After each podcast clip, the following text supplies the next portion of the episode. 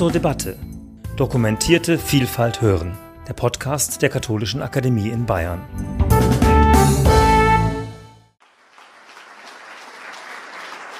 Vielen Dank für die liebenswürdige Einführung. Ja, schön, dass Sie da sind, meine Damen und Herren. Ich sehe auch manche bekannte Gesichter. Und äh, die Frage, wie viel Gender verträgt die katholische Kirche, da würde ich mal ganz zu Anfang, bevor ich wirklich in den Vortrag gehe, sagen, dass die katholische Kirche eigentlich die Institution ist, die, die von vornherein, äh, ab Ubo Condita hätte ich jetzt fast gesagt, äh, die von vornherein ähm, andere Gendernormen eingeführt hat und die von vornherein Sex und Gender äh, getrennt hat gegen die patriarchale antike äh, Familie. Das ist damals als eine Befreiung gesehen worden. Als solche möchte ich es auch heute sehen.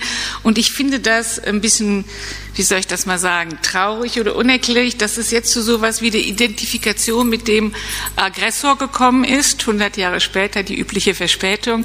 Und ähm, ich hoffe, dass da noch was zu machen ist. Und ich finde, dass die, gerade die Kirche durch ihre Geschichte ein Potenzial in dieser Sache hat, äh, aus dem sie vielleicht keinen Profit schlagen sollte, aber dass sie doch wertschätzen und dass sie doch irgendwie äh, bewahren sollte, weil es einer der stärksten und schönsten Punkte äh, dieser Kirche eigentlich ist.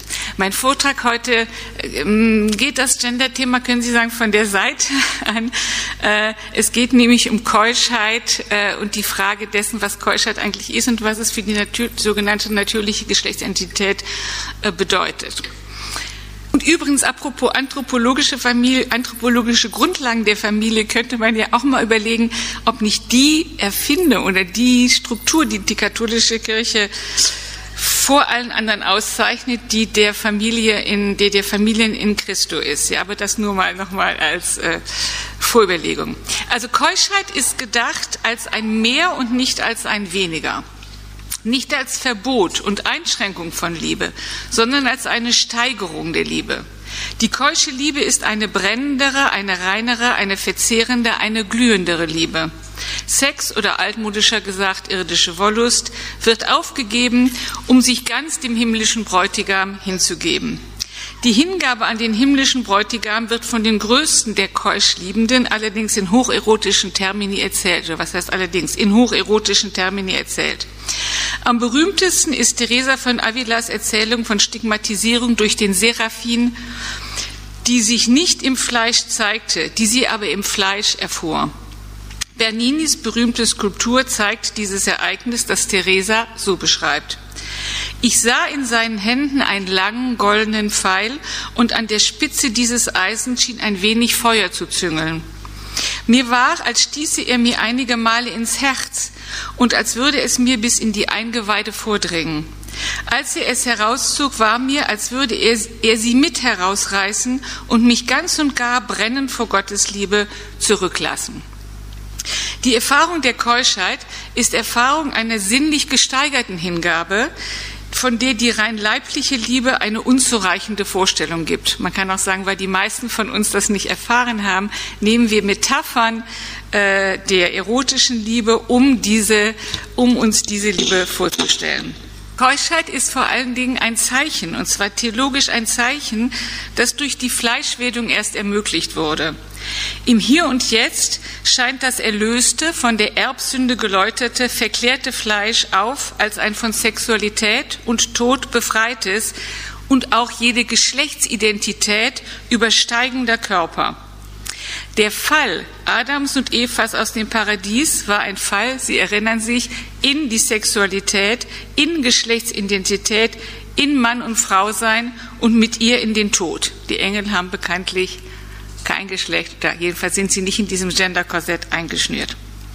Erst im Moment der Vertreibung bemerken Adam und Eva, dass sie nackt sind und sie bedecken ihre Scham. In der Verkündigung Mariens und der Fleischwerdung des Wortes verkehrt sich bekanntlich der Fall. In weltlich-politischen Begriffen ist die Keuschheit eine Utopie. Mit Liebesutopien tut sich das 21. Jahrhundert schwer. Wir leben, was die Liebe angeht, ich glaube, das kann man sagen, in einer Dystopie. Spricht man in den 68er Jahren noch von freier Liebe, dann liegt das Augenmark heute auf dem Missbrauch von Frauen und Kindern durch ein sexuell übergriffiges Patriarchat. Unter dem Mantel einer geforderten Befreiung vom Patriarchat ist es, so scheint es, zu dessen tyrannischer Aufgipflung gekommen. Männer griffen wie selbstverständlich nichts als den eigenen Lustgewinn im Auge sexuell zu auf die, die patriarchalisch betrachtet ihrem Schutz anvertraut waren, nämlich Mädchen, Jungen und junge Frauen. Auf der anderen Seite zeugen Dating-Plattformen wie Tinder in der radikal örtlich und zeitlich begrenzten Hingabe an andere, in der eisenharten Verfolgung des Selbstinteresses sexueller Präferenzen weit eher von verzweifelter Angst vor der Liebe, als dass sie für eine ausgeprägte Liebeskunst stehen würden.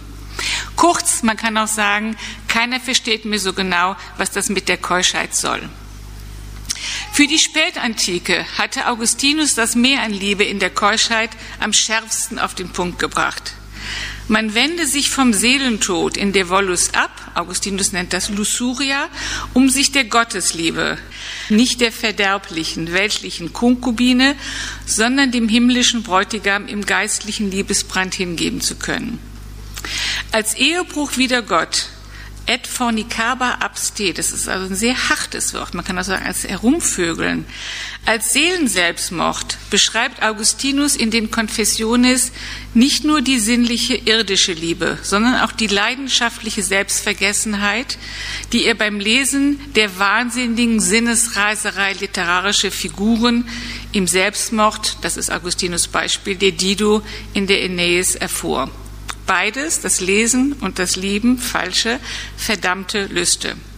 Aber es ist interessant, dass es auch, dass das geistliche, dass Augustinus praktisch Lektüre und Lesen vollkommen gleichordnet. Ja, also es ist dieselbe Sünde, ob Sie die Aeneis lesen, ob Sie sich in die tragische Liebe der Dido hinein versenken, wie als wenn Sie äh, tragisch auf der Erde lieben. Im 12. Jahrhundert findet die Verwandlung sinnlich-irdischer in keusche Gottesliebe in einem sexy Liebespaar statt, dessen heiße Liebestunden ganz Paris von den Dächern pfeift. In der Affäre nämlich der blutjungen und äußerst gebildeten Eloise ist interessant, eine Frau, von der nicht gesagt wird, sie sei bildschön, sondern sie sei unglaublich gebildet. Also in der Affäre der blutjungen und äußerst gebildeten Eloise und dem Starphilosophen der Szene Abelard. Eloise wird eine der wichtigsten Äbtissinnen und überragenden Frauengestalten ihres Jahrhunderts werden. Abelard bleibt einer der größten Philosophen des Mittelalters. Gegenseitig werden sie für sich vom Werkzeug der Verderbnis zu Werkzeugen des Heils. Ihre Fruchtbarkeit im Fleisch wird durch ihre Fruchtbarkeit im Geiste überboten. Der Weg zur vollkommenen Liebe vollzieht sich über die Jahre in der Praxis ihrer Schrift in gegenseitiger Seelsorge. Die Umkehr, die Abelard und Eloise vollziehen, erfüllt sich in der Verwandlung ihrer Liebe von der Liebe zu einem schönen Körper, die zur Zeugung sterblicher Kinder führt, zur Liebe ihrer schönen Seelen, die sie als Erlöste zu ewig Lebenden macht und im Zeugen geistiger Kinder erfüllt. Denn die Nonnen in Eloises Konvent erfahren schon auf der Welt einen Vorschein der Erlösung zum ewigen Leben. In dem Briefwechsel, den beide nach dem gewaltsamen Abbruch ihres Verhältnisses führen oder eigentlich ihre Ehe führen, bringt Abelard seine ehemalige Schülerin und geliebte Eloise, die Mutter seines Sohnes Astrolabe und schließlich seine Ehefrau davon ab, sich in ihrem jetzt nicht mehr befriedigbaren sinnlichen Begehren nach ihm zu verzehren. Abelard ist mittlerweile von den Verwandten der Eloise, nämlich, Sie kennen die Geschichte, kastriert worden. Hier geht es aber nicht um die romantische Liebesgeschichte, die wir alle kennen. Vielmehr geht es um eine Überbietung der patriarchalen Ehe, in die Eloise und Abelard von den Verwandten der Eloise gezwungen wurden, um ihre verlorene Ehre zu retablieren. Also sie war schwanger von und die Familie zwingt den Abelard zur Ehe gegen das Plädoyer von äh, Eloise. Eine Ehe, das ist Eloisens Argument, kann nicht Folge und Krönung ihrer Liebe ohnegleichen sein. Es wäre ein Absturz in ein graues Allerweltschicksal. Beide willigen dann auch nur in eine Eheschließung ein, die sie beide geheim halten. Abelard, schreibt Eloise, soll sein philosophisches Ingenium nicht an die kleinlichen Sorgen von Haushalt und Kindern vergeuden. Auch Eloise, meint Abelard, soll Größeres vollbringen, als schlicht seine Frau, Mutter seiner Kinder und Hausfrau zu werden. Nicht in der Ehe, sondern in der Keuschheit erfüllt sich ihre lustdurchtränkte Leidenschaft. Als Abelard Eloise aus Schutz vor ihrem in seiner Familienehre gekränkten Onkel Sie können sich das vielleicht vorstellen, eine geschwängerte und dann nur heimlich geheiratete Nichte, das restituiert ja nicht den Ruf äh, des Mädchens in den Augen der Welt. Also als Abelard Eloise aus Schutz vor ihrem in seiner Familienehre gekränkten Onkel ins Kloster bringt, lässt dieser, der Onkel, Abelard nachts überfallen und entmannen. Eine wilde Geschichte. Abelard schreibt die sinnlich brennende Liebe der Eloise um. Die Überwältigung von sinnlicher Liebe im Gelehrtenleben, das Eloise nicht nur bewundert, sondern voll aufteilt, ist nur der Vorgeschmack der keuschen Gottesliebe. Die Geliebte darf und soll ihn im Herzen behalten, nur muss sie ihn dort anders einbetten. Der eigennützigen Liebe Abelards, der sich bezichtigt, sich selbst bezichtigt, Eloise nicht um ihrer selbst willen, sondern um der Lust, die er sich durch sie verschaffte, zu lieben, wird von einer gänzlich uneigennützigen Liebe des himmlischen Bräutigams übertroffen, die über den Tod hinausgeht und die das ihre nicht sucht. Das schreibt Abelard Eloise. Eloise soll nicht ihn, der sie nur als Werkzeug seiner Lust begehrte, sondern als Braut Christi diesen begehren. Diese Umkehr vom irdischen zum himmlischen Geliebten war im Fall der Eloise kein leichtes Unterfangen. Es ist ein langer Briefwechsel, es ist ein komplexer Briefwechsel. Er zieht sich über mehrere Jahre hin, weil Eloise eben so an, an ihrem Geliebten und an ihrer Wollust hängt. Also es dauert lange, es war nicht einfach. Wäre nämlich Eloise nach ihren eigenen Worten lieber Abelards Hure, denn als Gattin des Kaisers Augustus Herrscherin über die Welt gewesen wahrscheinlich die beste Liebeserklärung, die man sich äh, so vorstellen kann. Dieser irdischen Güterabwägung Lust oder Macht, in der Eloise ihr Begehren als Umbesetzungsfaktor kenntlich macht, stellt Abelard ein höheres Gut gegenüber. Er bringt Eloise in ihrem Brennen für ihn dazu, keusch für den himmlischen Bräutigam zu entflammen. Abelard geht in die Details der fruchtbaren Umorientierung. In Keuschheit würden ihre Hände nicht in Brei und Kinderwindeln stecken, sondern die Heilige Schrift umblättern, in die sie vertieft wäre. Das, das entspricht eben der gelehrten Eloise. Statt weniger in Schmerzen geborener sterblicher Kinder würde sie in großer Fruchtbarkeit geistige Töchter für das Himmelreich gebären. Und das wird dann tatsächlich auch die Äbtissin Eloise. Im Übrigen stünde sie, die Nonne, als Braut Christi noch über den Mönchen, den Knechten des Herrn. Die Geschlechterhierarchie der Ehe, in der die Frau sich dem Haupt der Ehe, ihrem Mann, unterzuordnen hat, wird nämlich im keuschen Körper der Kirche verkehrt. Das ist wichtig, ja, dass wir wirklich zu einer Verkehrung der Geschlechtshierarchie im mystischen Körper äh, der Kirche kommen. Denn steht die sexuell aktive Frau unter dem Mann, dann die Keusche über dem Mann. Als eine Frau über den Männern steht Eloise, weil sie nicht als Ehefrau Abelards Familienmutter, sondern als Braut Christi und Äbtissin die Mutter einer großen Schar geistlicher Töchter geworden ist. Und ich zitiere aus dem Briefwechsel, schreibt Abelard an Eloise, wie viele geistliche Töchter hast du dem Herrn schon geboren, während ich mich vergeblich abmühe mit den Kindern des Verderbens? Welch unheilvoller Verlust, welch beklagenswerter Schaden, wenn du dich den Lüsten des Fleisches hingegeben und mit Schmerzen wenige Kinder zur Welt gebracht hättest, die du jetzt mit Freuden eine zahlreiche Schar für das Himmelreich gebierst.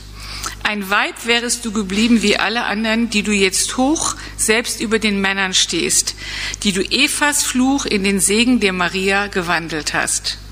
Wie entweiht wären diese heiligen Hände, die jetzt nur die heiligen Bücher umblättern, dienten sie der Kleinlichkeit weiblicher Sorgen haben sich die Geschlechter, das ist sozusagen das Resümee dieses Briefwechsels, von alters her in gegenseitigen Verführungen vom Wege des Heils abgebracht und in die mühseligen Sorgen dieser Welt verstrickt, so weisen sie sich seit Maria den richtigen Weg. Insofern kehrt die Fleischwerdung Christi die Ursituation des Falls um. War die Geschlechterdynamik Grund der Vertreibung aus dem Paradies, so ist es diese Konversion der Geschlechterdynamik, durch die allein das Heil wiedergefunden werden kann. Die antike Tragik der Geschlechterliebe wird mit Christi Liebesopfer zu einer erfüllenden, fruchtbaren Liebe befreit. Und Abelard geht wirklich auch durch den ganzen antiken Kanon von äh, Vergil über Lucan, äh, Horaz, Lucan. Also die Eloise zitiert diesen ganzen Kanon und äh, der wird dann in diesem Briefwechsel von umbesetzt eben als diese nachmarianische, wenn Sie so wollen, äh, christliche Liebe. Die Vorstellung der Keuschheit, die sich im frühen Christentum in den Familien in Christo ausgebildet hat, war eine gesellschaftliche Revolution. Sie befreite nämlich die Frauen aus den Fesseln des Patriarchats. Sie zeigte ihnen einen Ausweg aus der Patria Potestas, der sie als Töchter und Ehefrauen unterworfen waren. Noch Teresa von Avila unterstreicht das aus der patriarchalischen Ehe befreiende Moment der Keuschheit. Zitat wieder Teresa von Avila, welche Gnade, wenn Gott einer Frau die Tyrannei eines Ehemannes erspart. Sehr oft richtet ihr ihren Körper zugrunde und manchmal auch die Seele. Durchgehend rebellieren die frühen Heiligen gegen die vom Vater verfügte Ehe. Lieber nehmen sie das Martyrium auf sich. Ihre Jungfräulichkeit ist in heutigen Termini Selbstbestimmung und Selbstbehauptung. Ihre Hingabe an Gott irdische Machtergreifung, Emanzipation vom Patriarchat und zwar im Namen der Keuschheit. Das hört sich im modernen Verständnis schwierig an, aber ich finde, man muss sich das mal vor Augen führen. Dass das Kloster in der Folgezeit als eine patriarchalisch-weltliche Institution missbraucht werden konnte und Mädchen ins Kloster gesteckt wurden, um die Mitgift zu sparen und das Erbe zu konzentrieren, das heißt also aus patriarchalischer Familienpolitik, ist klar oft hingenommen, aber nicht erst in der Moderne beklagt worden. Denken Sie etwa an Mansonis Promessi Sposi, äh, wo dieses Mädchen, das wirklich nicht dafür gemacht ist, Nonne zu werden, ins Kloster kommt, damit der Bruder alles erben kann und so weiter. Also eine völlige auf den Kopfstellung, die es natürlich immer gab. Die klösterlichen Gemeinschaften, die Familien in Christo, lassen Idealiter mit der Herrschaft des Patriarchats das Genderkorsett der natürlichen Geschlechtsidentität zurück, das die irdischen Familien bestimmt. Die Familien in Christo verkehrten die die irdische Sexualität regierende Hierarchie der Geschlechter. Wie schon Gregor von Nyssa im vierten Jahrhundert in einer der ersten heiligen Viten bemerkte, sie handelt von seiner Schwester Makrina, werden dort Frauen heroisch mehr als eine Frau.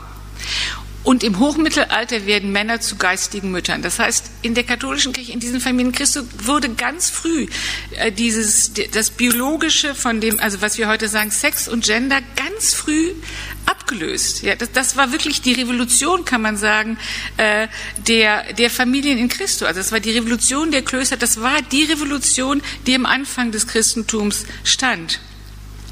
Nun geht die christliche Vorstellung der Keuschheit offenbar auf eine platonische Anregung zurück. Denn der jüdischen Vorstellung war ein jungfräuliches, keusches Leben fremd. Die irdische Liebe war Geschenk Gottes und die Fruchtbarkeit höchstes Gut.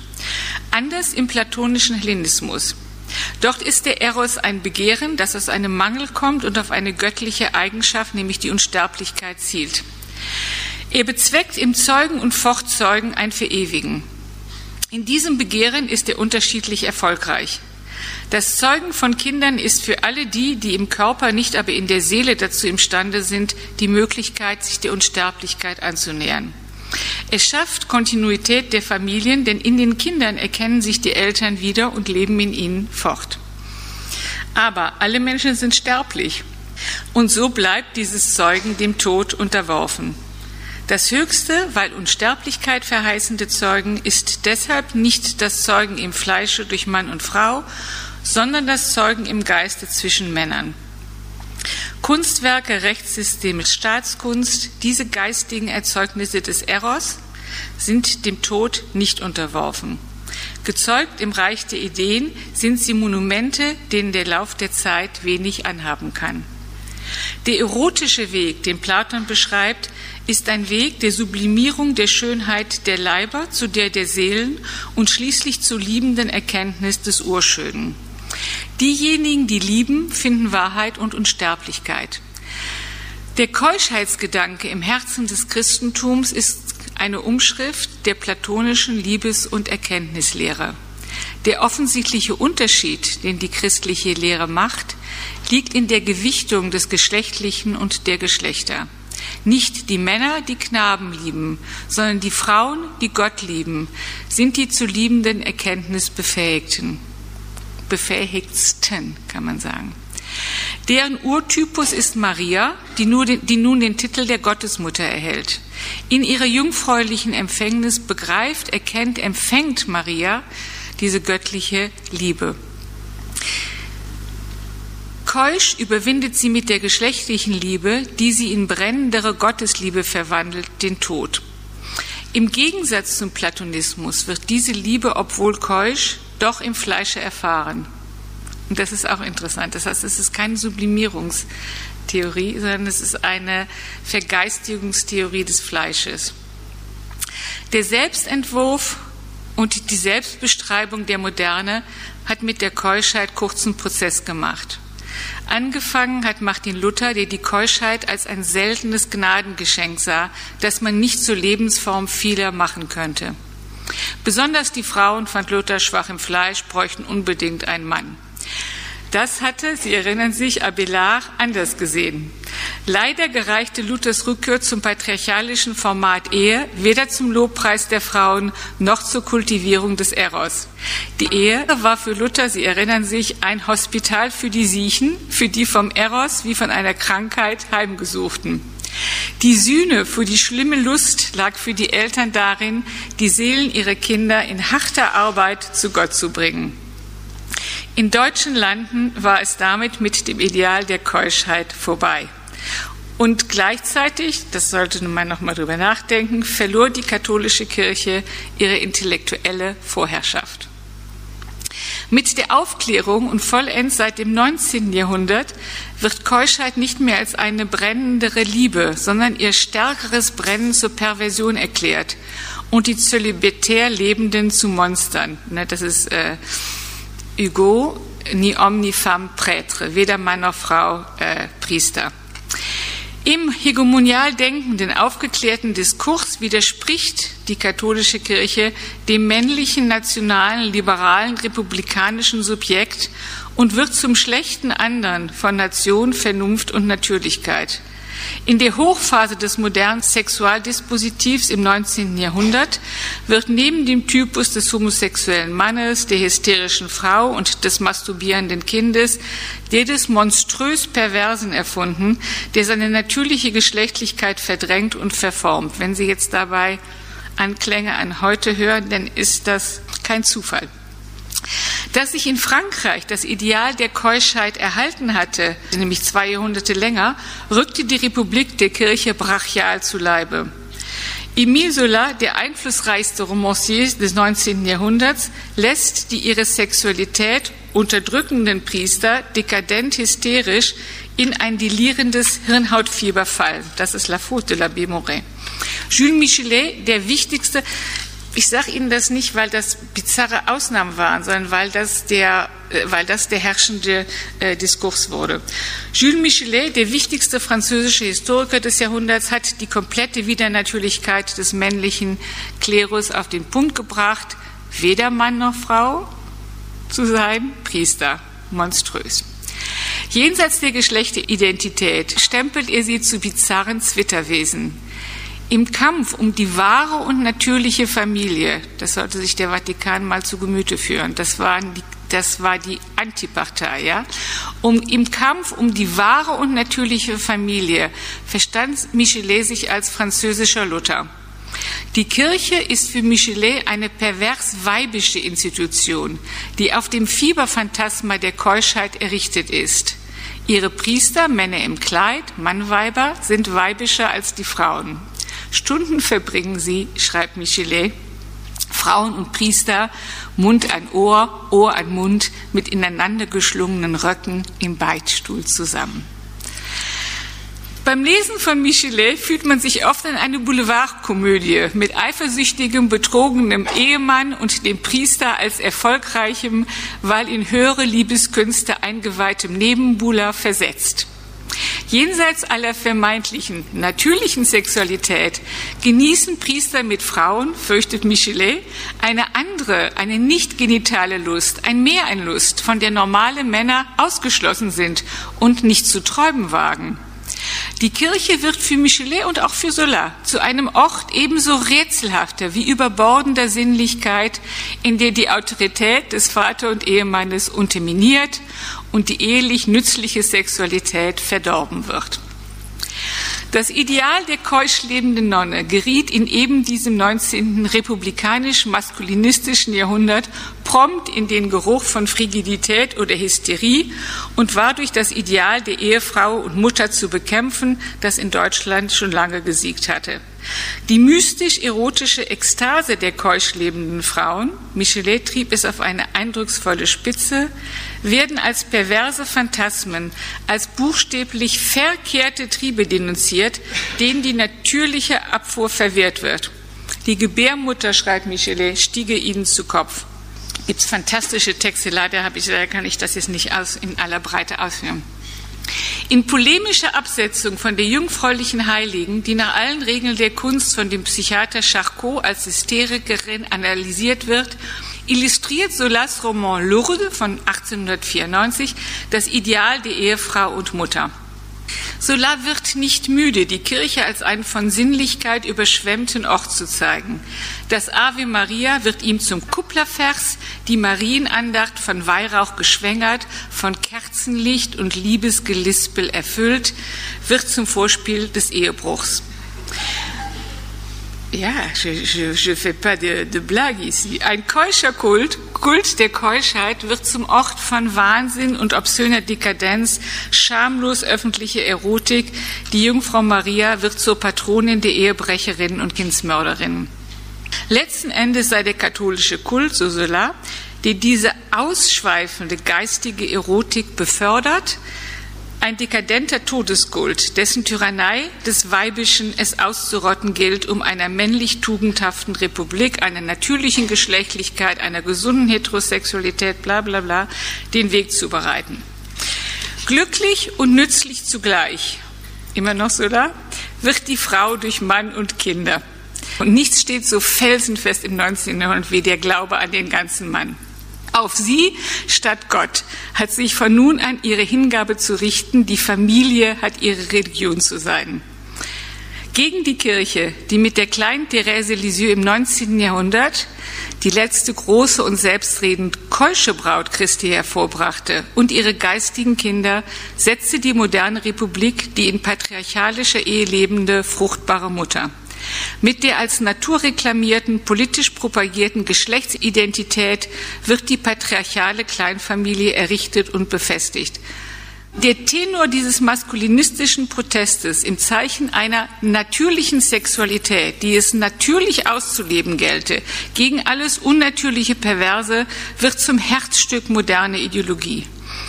Dass Zölibat und keusches Leben kein Versprechen, sondern wieder natürlich und mit der sexuellen Natur des Menschen unvereinbar sind, liest man heutzutage nicht nur in jedem zweiten Zeitungsartikel. Zwar gibt es, Zitat, keine empirischen Befunde, die belegen könnten, dass ein gewollter oder ungewollter Verzicht auf Sexualität und oder Partnerschaft das Risiko für Sexualdelikte erhöht aber das in den Wehen des republikanischen 19. Jahrhunderts produzierte Phantasma ist durch Fakten nicht aus der Welt zu schaffen. Es trägt heute wie damals die Züge einer psychisch tiefsitzenden Abwehr, der die Psychoanalyse früh die Diagnose gestellt hat, ohne den Widerstand mehr als benennen zu können. Selbst manche Priester oder Mönche, die das in ihrer geistigen Vaterschaft eigentlich besser wissen müssten, scheinen das zu glauben, weil sie ihren sexuellen Missbrauch von Kindern mit der unnatürlichen Lebensform des Patriarchats entschuldigen. Prompt sind auf der anderen Seite die großen Frauengestalten aus dem Bild einer Kirche verschwunden, die sich immer männerbündnerischer verteidigt. Nach dem Vorbild der modernen Republiken sieht es die Kirche ungewitzt offenbar als Tugend an, alles Weibliche an den Rand auszusperren. Es gibt keine beherrschenden Äbtissinnen, sehr, sehr wenig große weibliche Heilige mehr. Die einzige weibliche Rolle, die die Kirche in der Nachfolge derer, die sie bekämpft haben, noch zu tolerieren scheint, ist die der Ehefrau und Mutter. Dabei hatte sie über zwei Jahrtausende mit der Braut Christi eine alternative und wie, ich, wie man sagen muss, deutlich fortschrittlichere Rolle entwickelt. Und eine Liebeskunst, ehemal als keusch, im 19. Jahrhundert als pervers kodiert, die in noch ihre entschiedensten Gegner, wie wir das ja an Michelet oder Solar gesehen haben, unfreiwillig neiden. Voilà. Danke.